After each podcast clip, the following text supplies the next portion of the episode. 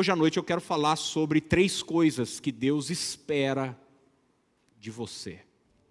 Três coisas que Deus espera de você. Marcos capítulo 3, verso 32 em diante. Eu vou ler na nova versão transformadora, é, mas você pode acompanhar aí na tela, caso você tenha alguma versão diferente. Você de casa aí também esteja atento nessa hora, com um bloquinho para anotar, enfim. O texto diz assim, Marcos 3,32: Havia muitas pessoas sentadas ao seu redor, e alguém disse: Sua mãe e seus irmãos estão lá fora e o procuram. Jesus respondeu: Quem é minha mãe? Quem são meus irmãos? Então, olhou para aqueles que estavam ao seu redor e disse: Vejam, estes são minha mãe e meus irmãos. Agora, verso 35, palavras de Jesus ainda. Quem faz a vontade de Deus é meu irmão, minha irmã e minha mãe. Vamos repetir isso juntos? Eu vou ler, vou pedir para você repetir, por favor. Diga: quem faz a vontade de Deus é meu irmão, minha irmã e minha mãe. Eu tenho um amigo que, desde que eu o conheci, ele sempre me dizia e dizia para os nossos amigos de convivência que ele tinha uma desconfiança, que ele não era filho do homem que havia o criado como pai.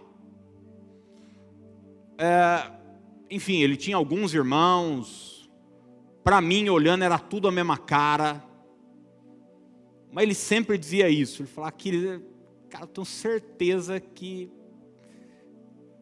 minha mãe aprontou alguma. Ele sempre me dizia isso, sempre. E é interessante que o tempo foi passando e um dia de fato ele descobriu.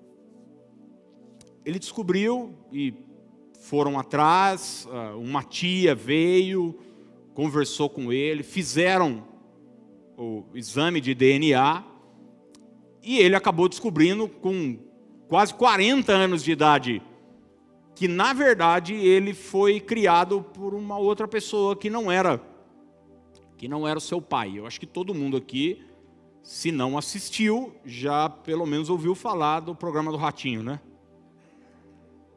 Onde por muitas vezes acontecia aquele teste do, do DNA, para descobrir se alguém de fato era filho, era da família que estava ali colocada. Jesus está pregando e no meio da sua pregação alguém diz para ele o seguinte: Olha, sua mãe, seus irmãos, suas irmãs estão aí fora. Para quem não sabe, Jesus foi o primeiro filho de Maria, primogênito, mas Maria depois, junto com José, a Bíblia deixa isso, tiveram outros filhos. E esse é um dos textos que nos mostra isso. Olha, sua família está aí fora. E Jesus diz o seguinte: minha família está aí fora? Como assim minha família está aí fora? Minha família está aqui. Se você não sabe, os irmãos de Jesus, a família de Jesus só vem o aceitar como Deus, como Filho de Deus, depois da sua ressurreição. E diz: na verdade, a minha família é quem faz a vontade de Deus. E eu acredito que todos nós, como cristãos, já dissemos alguma vez, ou pelo menos deveríamos estar buscando fazer a vontade de Deus. Acontece que muitas vezes isso se torna uma sinuca de bico para a gente. Eu já vi muito cristão, por exemplo, viver uma vida paralisada.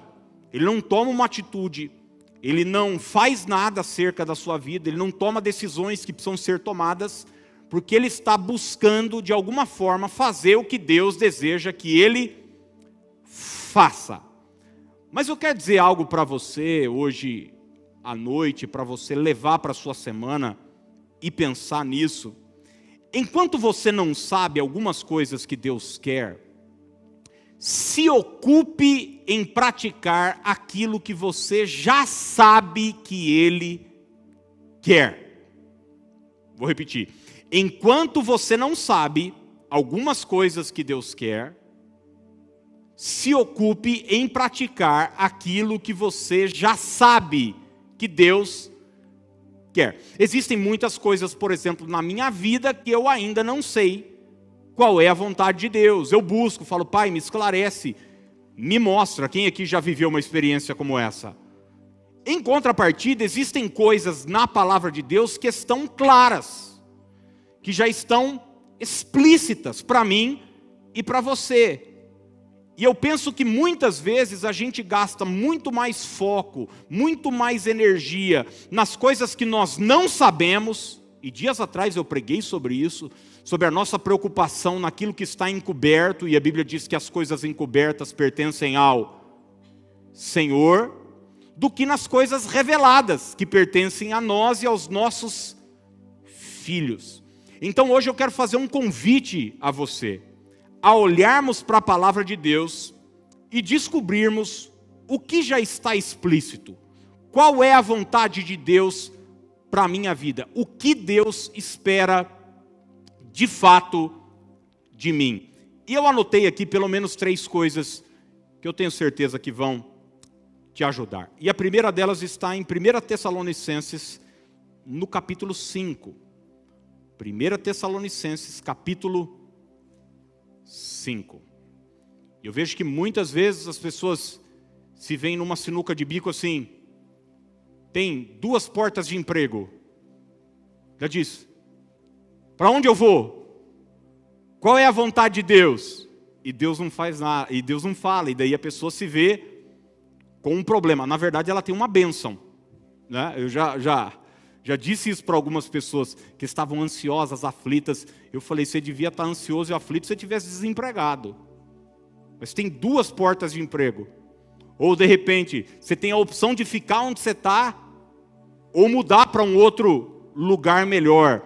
É, mas essa busca pela vontade de Deus, que em muitos casos não é clara e não é direta, torna a nossa ação paralisante mas hoje eu quero olhar para coisas que já estão explícitas, diretas, descobertas, e eu sei que elas vão te ajudar.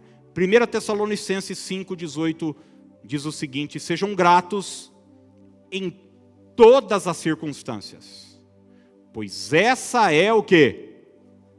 A vontade de Deus para vocês em Cristo Jesus. Sejam gratos em todas as circunstâncias circunstâncias. Primeiro lugar, primeira coisa que Deus quer, que Deus espera de mim, que a gratidão seja seu estilo de vida. Você pode escolher alguém perto de você e repetir essas palavras para ela? Diga assim: que a gratidão seja seu estilo de vida. Sabe, você quer se tornar uma pessoa forte, indestrutível, abandone o hábito de reclamar abandone o hábito de murmurar. Sabe, eu vejo que muitas vezes a reclamação e a murmuração, ela é mais do que um, um ato, um, uma atitude, ela se torna um hábito, um espírito, que a Bíblia vai chamar de espírito de murmuração, que obviamente vai nos levar, conforme diz Coríntios capítulo 10, verso 10, usando os hebreus no deserto como exemplo, vai nos levar a destruição. Uma pessoa grata, uma pessoa que mantém um espírito agradecido, uma pessoa que leva a vida nesse estilo de agradecer, de ser grato. Eu não estou dizendo desse povo tonto que fica, ah, gratiluz, isso é tudo idiotice. Isso é tudo conversa para boi dormir. Eu Antes de me converter, eu fiz parte de um. Eu era criança e minhas tias me levavam num negócio lá, era um negócio meio oriental. Olha, só Jesus amado. Eles tinham um negócio, acontecia qualquer coisa ruim, eles falavam: Muito obrigado, Senhor. Muito obrigado. Então, quebrava um copo. Muito obrigado, Senhor. O, o cachorro fugia, muito obrigado. Não estou falando essas tonteiras. Isso, isso é tontice. Isso aí é. Isso é, é, é, isso é tonto. É. Você sabe do que eu estou falando. Eu estou falando de uma pessoa que tem clareza e realidade dos problemas, das lutas, das dificuldades, da, do que está vivendo, do que não está vivendo, do que tem, daquilo que não tem, do que está faltando, e mesmo assim é grato. Em toda e qualquer situação. Não é grato por tudo, é grato em tudo. Você vai ver o apóstolo Paulo dizer: em tudo dai graça. Aconteceu uma desgraça, você não diz, Deus, muito obrigado, porque meu carro foi levado pelos ladrões. Você foi mandado embora, Deus, muito obrigado, porque agora estou desempregado. Não, não é por tudo, é em tudo. Entende a diferença ou não? Então a gratidão precisa ser um estilo de vida, uma forma de eu levar a minha vida. Eu estava preparando esse, essa palavra e orando acerca dela, e o Espírito de Deus me levou a um texto que eu constantemente cito aqui, mas o Senhor me mostrou algo assim que eu nunca tinha reparado e me abençoou tanto que eu quero compartilhar com você. Olha o que o Salmo 116, verso 12 nos diz, é um texto conhecido de todos nós, é uma pergunta que o salmista diz, Salmo 116, 12 texto diz assim: Que darei ao Senhor por todos os seus benefícios para comigo? Que darei ao Senhor por todos os seus benefícios para comigo? Ô, gente, agora, quando você lê um texto desse, um cara que está dizendo o seguinte: Deus tem sido tão bom comigo, Deus tem sido tão benéfico comigo, que eu preciso retribuí-lo de alguma forma. Qual é a imagem que você tem na sua mente? Qual é a situação desse camarada que diz uma coisa dessa? Você diz o seguinte: esse cara deve estar tá nadando de braçada. Esse cara deve estar tá bem, está nadando nas notas, está com saúde, a família está bem, está bem empregado, está com dinheiro sobrando, deve estar na praia, em algum resort, e olhando para o mar, ele diz: Que darei ao Senhor por todos os seus benefícios para comigo? Mas se você ler com atenção o Salmo 116, o contexto dessa palavra, você vai descobrir algumas coisas que as aparências enganam. Olha que o verso 8 vai dizer do mesmo salmo.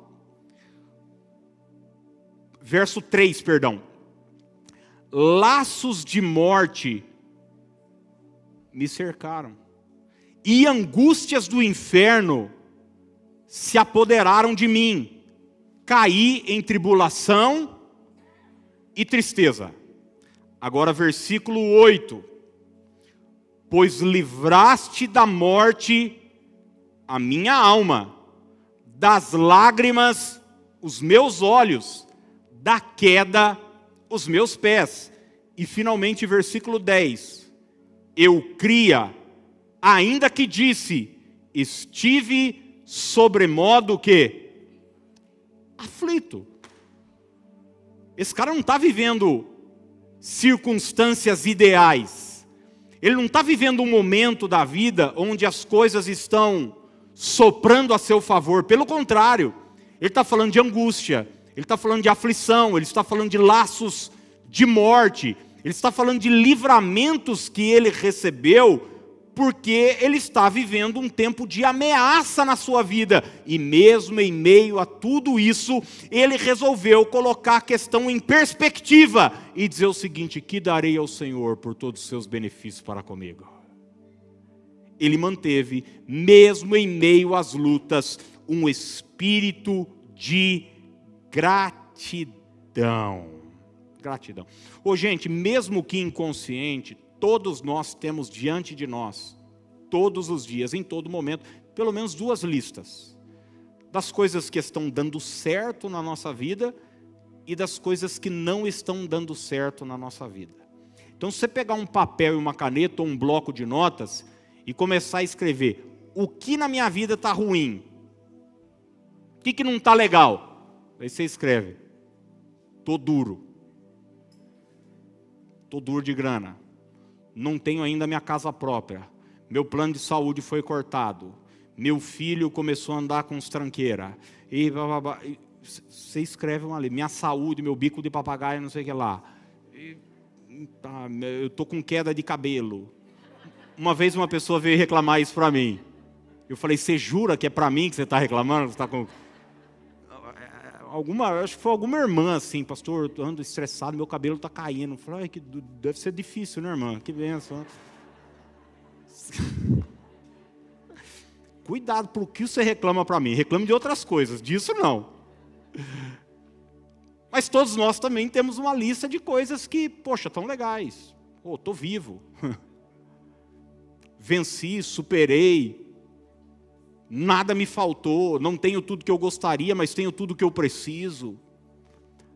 A grande questão, gente, é a seguinte: para você manter a gratidão como estilo de vida, é você tomar uma decisão para qual dessa lista eu vou dar minha atenção. Se você ficar olhando para aquilo que não está legal, você vai entrar no caminho da murmuração e da destruição. Eu já vi pessoas, por exemplo, reclamar de coisas que, cara, eu estava vivendo exatamente a mesma coisa. Mas a questão é que eu não estava dando atenção a essas coisas. Entende o que eu estou dizendo ou não? Eu fiquei, por exemplo, internado durante boa parte da, da internação. O senhor acabou vindo a falecer, que ficou os primeiros dias comigo no quarto. Ele estava vivendo um, um, um, câncer e tal no, no, no pulmão, me lembro disso.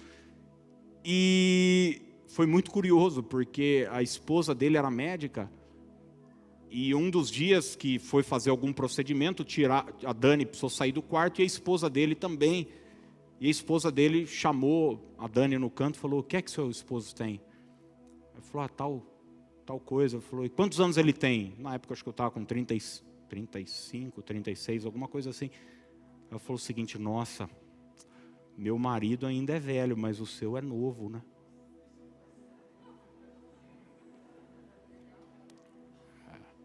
Mas ela sabia que minhas chances eram poucas, ela era médica. E é interessante que eu vi esse cara, não foi uma nem duas vezes, brigando no telefone com a turma da NET, porque estava vindo uma, uma fatura errada na casa dele. E ele estava endemoniado. Imagina você, a pessoa está vivendo uma situação dessa, fazendo quimioterapia, e a atenção dela segue voltada para tudo aquilo que não está dando certo na sua vida. Se você passa a dar atenção para aquilo que está bom, para aquilo que está legal na sua vida, você vai manter vivo no coração e na mente um espírito de gratidão. E é isso que o apóstolo Paulo fez a vida inteira. Olha só o que ele escreve, gente. Preso, preso. Segundo aos Coríntios, capítulo 2, verso 14.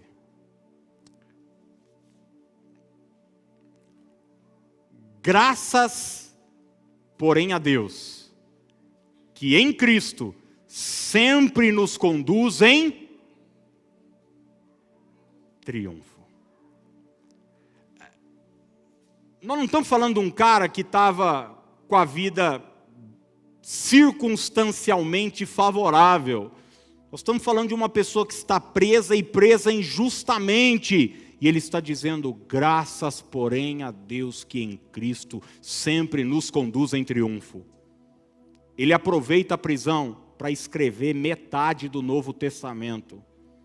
Ele aproveita a prisão para pregar para as pessoas que estão à sua volta. Numa de suas cartas, Paulo escreve aos santos da casa de César.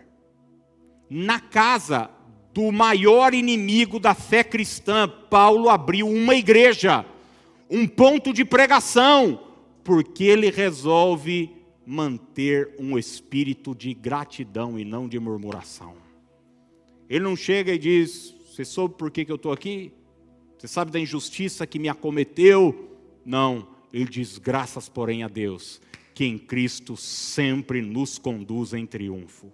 Talvez eu esteja falando para pessoas que têm um trabalho ruim. Seu trabalho é ruim, seu trabalho é difícil e ainda você ganha pouco.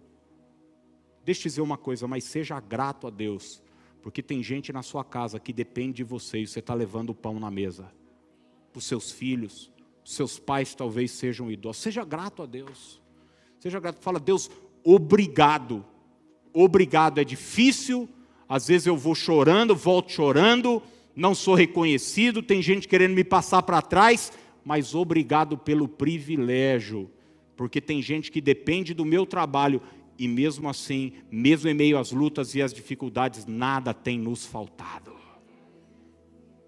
Segundo texto que eu quero chamar a sua atenção também está em 1 Tessalonicenses, mas agora no capítulo 4. 1 Tessalonicenses, tenha toda a sua atenção aqui, capítulo 4, verso 3.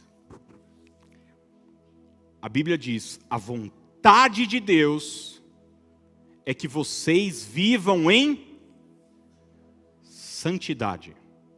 Por isso, mantenham-se afastados de todo pecado sexual. A vontade de Deus é que vocês vivam em santidade. Segunda coisa que Deus espera de você, que você tenha uma vida de santidade. Diga aí para o seu vizinho, diga, tenha uma vida de santidade. Santidade. Pastor, o que é que Deus quer de mim? Primeiro que você tenha um espírito de gratidão. Você faça da gratidão o seu estilo de vida. Isso já está explícito. Ô, gente, honestamente, eu não sei se Deus está muito preocupado se você vai trabalhar na Hyundai ou na Caterpillar. Se os carros que você vai comprar tem banco de couro ou é banco normal, se é automático ou não sei o quê. Se você vai morar na Vila Resende ou no bairro Alto eu acho que a gente dá muita atenção para coisas que Deus não dá tanta atenção. Mas eu penso que muitas vezes nós desprezamos coisas que de fato Deus valoriza, como, por exemplo, andar em santidade. Santidade precisa ser um estilo de vida. Algumas frases, gente, me preocupam demais. Dias atrás eu ouvi uma cristã falar o seguinte: não existe certo e errado. Tudo é relativo. Olha, eu entendo esse discurso. Serve para o ímpio, serve para o mundano, mas para quem serve a Deus, tem balizas muito claras de limites que nós não devemos ultrapassar. E o mais triste é que muitos usam a graça como um subterfúgio, como uma desculpa para viver uma vida não santa, mas uma vida podre e entregue ao pecado. É como se a graça de Deus fosse uma licença para você pecar e mesmo assim quebrar seu galho, te livrar do inferno. Graça de Deus não é isso. Graça de Deus nunca foi uma licença para pecar. Graça de Deus é uma capacidade para você andar em santidade de vida. É uma capacidade que Deus me dá, que Deus te dá para vencer o pecado e não para viver no pecado. Paulo diz: a vontade de Deus é essa, que vocês andem, que vocês vivam uma vida de santidade. No caso aqui, de forma explícita e direta, o apóstolo Paulo fala sobre pecados na área sexual. Está escrevendo numa cultura, a cultura grega da época. Às vezes a gente acha que hoje a coisa está feia, já está feia faz muito tempo. Os gregos, por exemplo, serviam em templos onde as sacerdotisas, as que serviam ali naqueles templos, praticavam imoralidade sexual. Isso desde sempre. E Paulo está escrevendo para essa turma que está se convertendo e não tem fundamento sólido. Não sabe o que é certo e é errado. Ele diz o seguinte: olha, agora que vocês estão por lado de cá, então entenda, existem imoralidades que nós não devemos cometer. A vontade de Deus é que nós vivamos uma vida de santidade. Gente, todas as questões cerimoniais do Antigo Testamento, você pode descartar. Festa, é, guarda de dias, isso, aquilo, pode descartar, ficou para trás. Eu sei que tem uns crentes aí que ama judaizar as coisas, candelabro, Israel, é, é, como é que chama? É chofar, ia falar berrante, não sei o que é lá. Pode tocar berrante, mas tem nada de espiritual nisso aí. Você tocar um, um, um berrante e tocar um apito é a mesma coisa. Talvez você se escandalize com isso, mas é isso mesmo. Não tem nenhum, não tem um instrumento mais santo do que o outro, gente. Para com isso. São coisas cerimoniais. Essas coisas ficaram para trás. Mas as questões morais do Antigo Testamento continuam valendo para o Novo Testamento. E não é que valem para o Novo Testamento, elas foram ampliadas no Novo Testamento. Sabe como Jesus, por exemplo, lia a questão do adultério? Não é assim, ó. Não adulterarás. Ele diz o seguinte: Você ouviu o que foi dito aos antigos? Não cometerás adultério. Ele diz o seguinte: Eu, porém, vos digo. E daí Jesus não diz o seguinte: ah, caso assim você pular cerca e tal, ah, tranquilo, porque minha graça vai, vai te dar uma desculpa. Não. Ele diz o seguinte: agora, meu amigo, daqui para frente é o seguinte: ou o jeito que eu leio, o não cometerás adultério. Se você desejar no coração uma mulher que não é sua, você já cometeu adultério. Ele falou isso na questão do assassinato.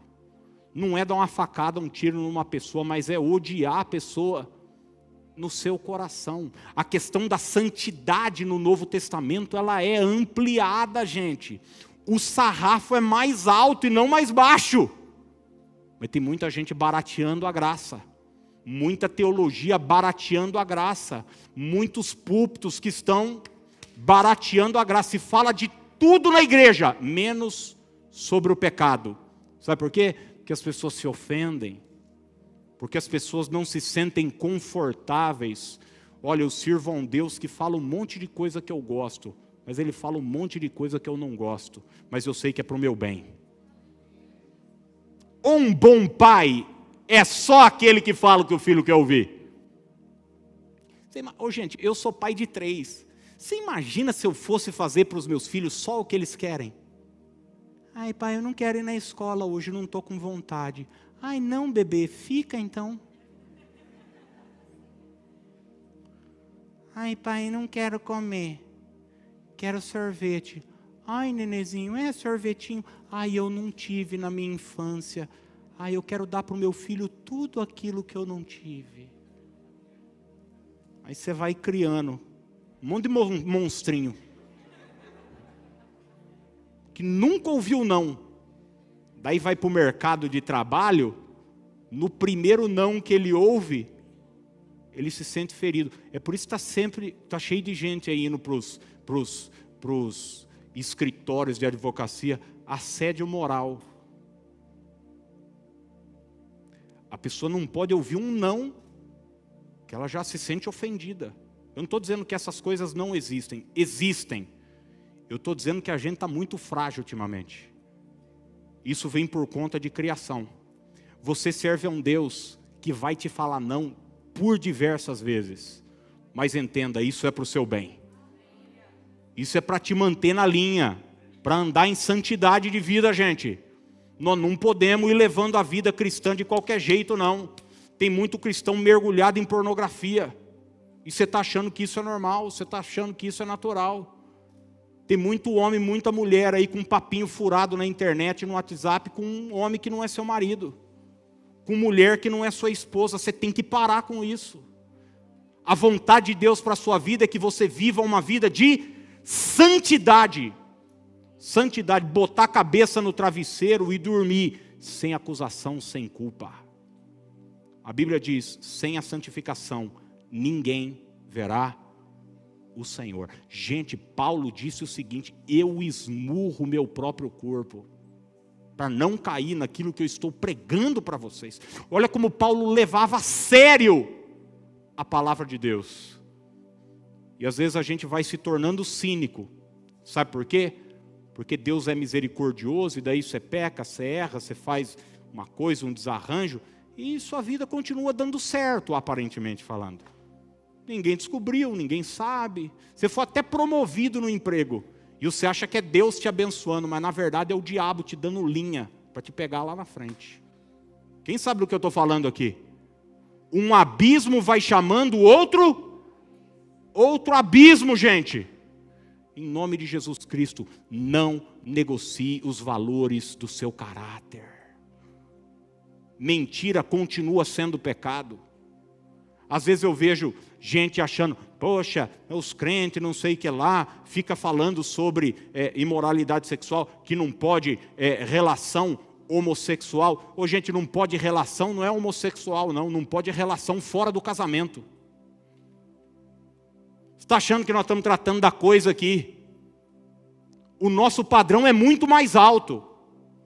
Você está namorando, você se guarda. Você está noivo, você se guarda ainda para o seu casamento, para você viver uma vida abençoada, uma vida na presença de Deus. Não negocie uma vida de santidade. Essa é a vontade de Deus. E às vezes eu vejo gente que está vivendo mergulhada no pecado, dizendo: qual é a vontade de Deus para a minha vida? Será que eu abro um salão de cabeleireiro ou uma casa de material elétrico? Por que, que você não arruma a sua vida primeiro? Por que, que você não para de ter um caso com uma pessoa? Acerta a sua vida, arruma a sua vida, para de dar tombo na empresa. Para. Em nome de Jesus Cristo, a vontade de Deus para a nossa vida é que tenhamos uma vida de santidade. 1 Tessalonicenses 5, 23 diz: O mesmo Deus da paz vos santifique em tudo vosso espírito, alma e corpo sejam conservados íntegros e irrepreensíveis na vinda do nosso Senhor Jesus Cristo.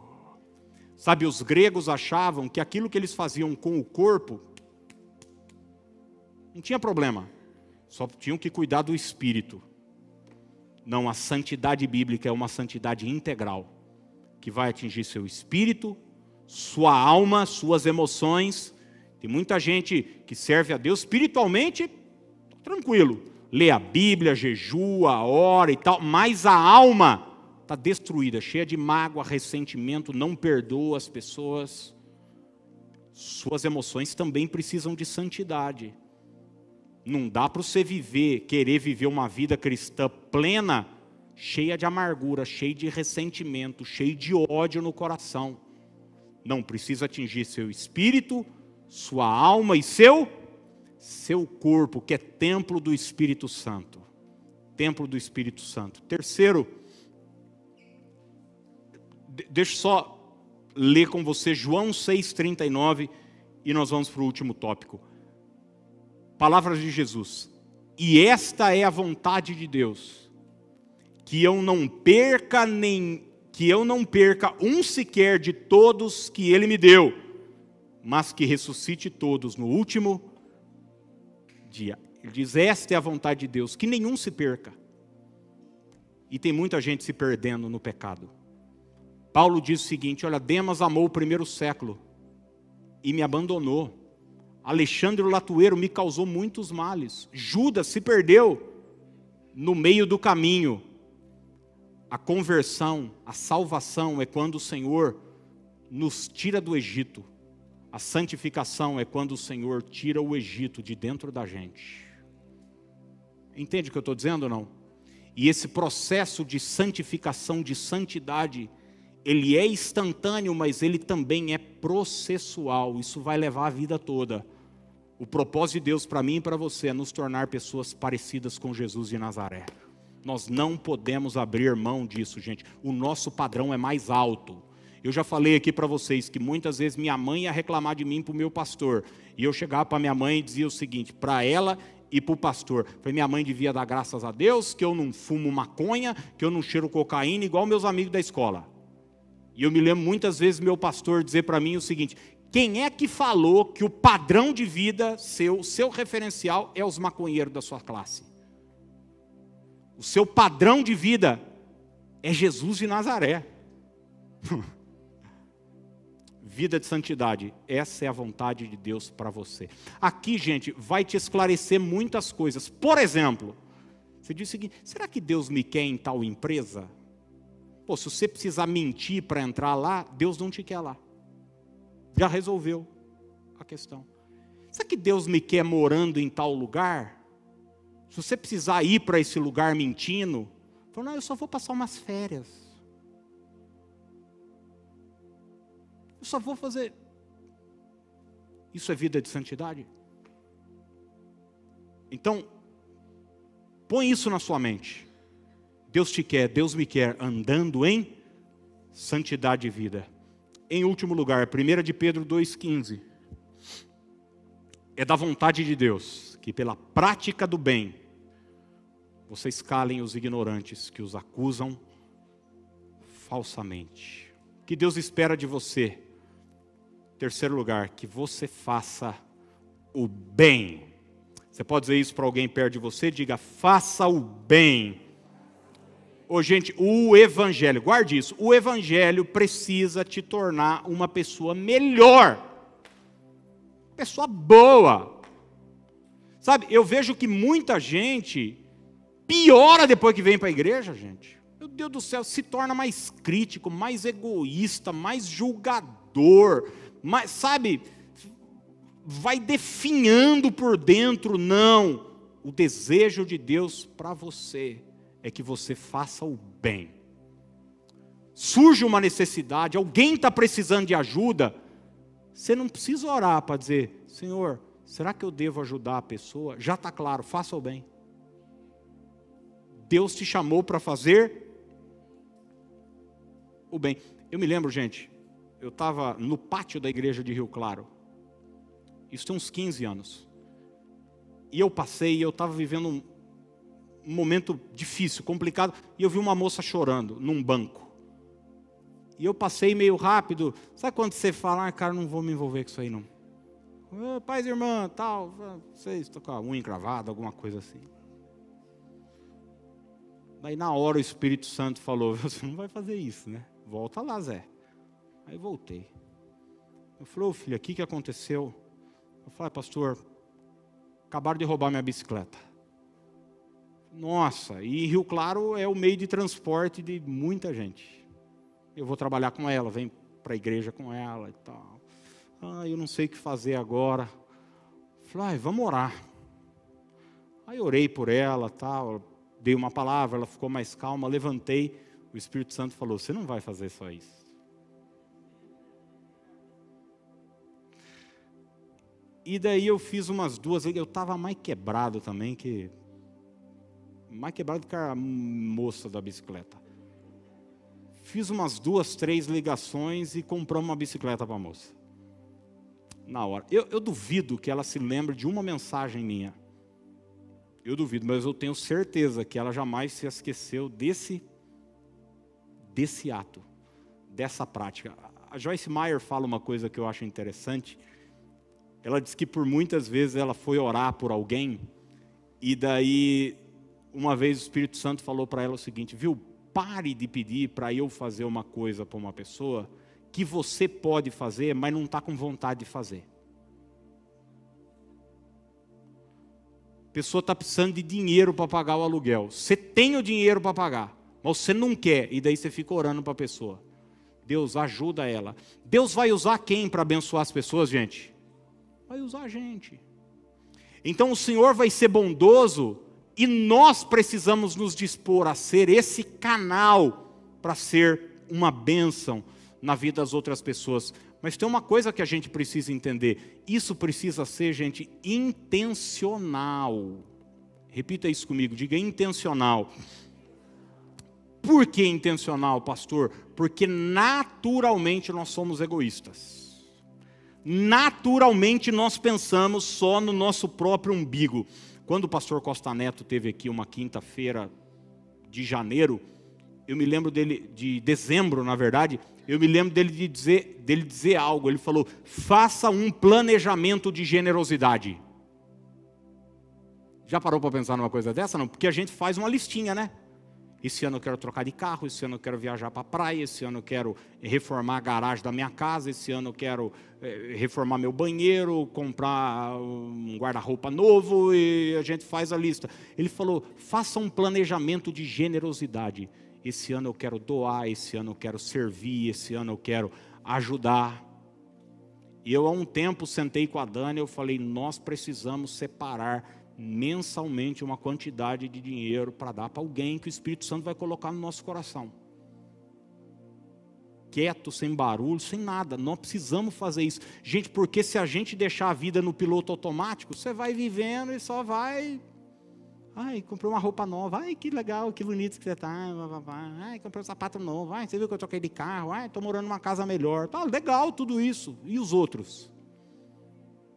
E os outros? A vontade de Deus é que nós possamos fazer o bem. Atos 10, 38 diz o seguinte: como Deus ungiu a Jesus de Nazaré, e olha o que a unção faz com a gente, gente.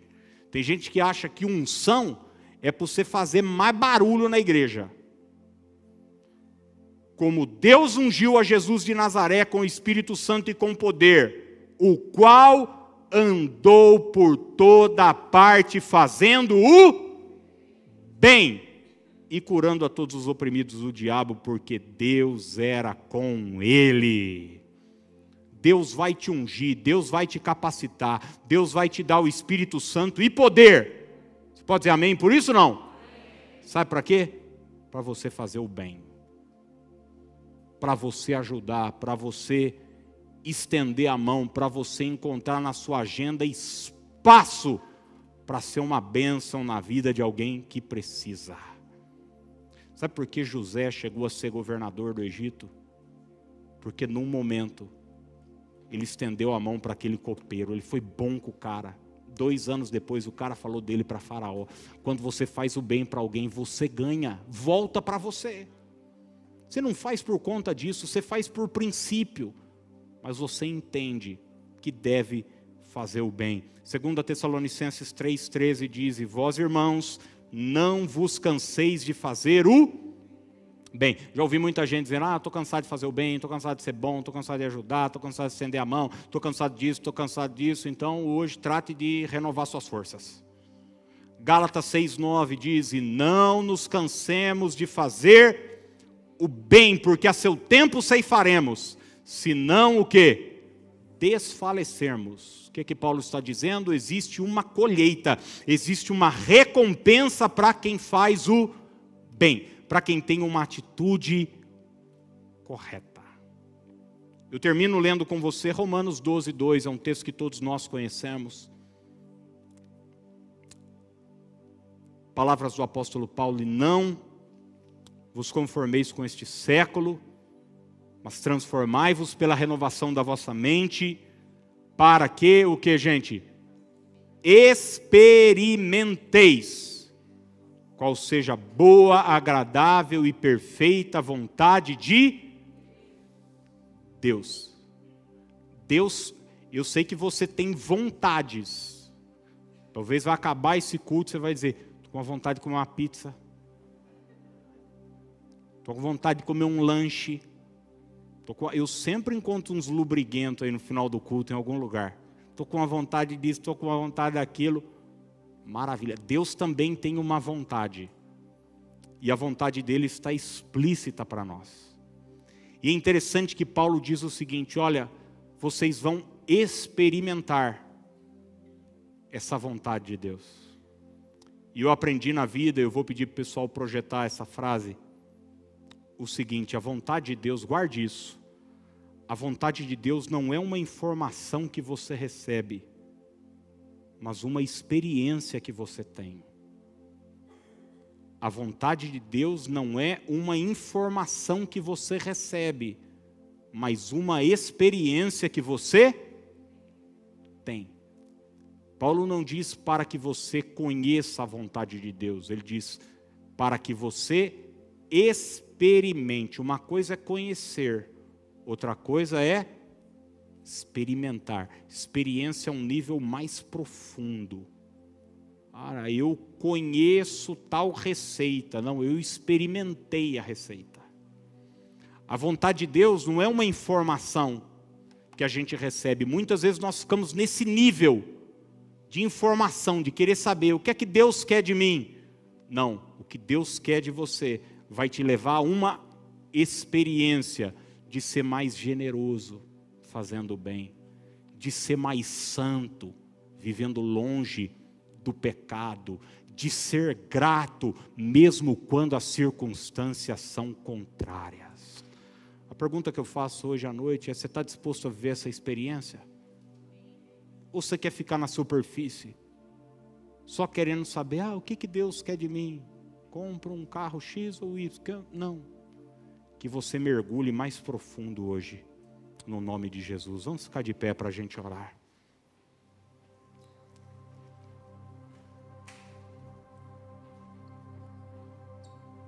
Aqueles que fazem a vontade de Deus, esses, são esses que são minha mãe, meus irmãos e minhas irmãs.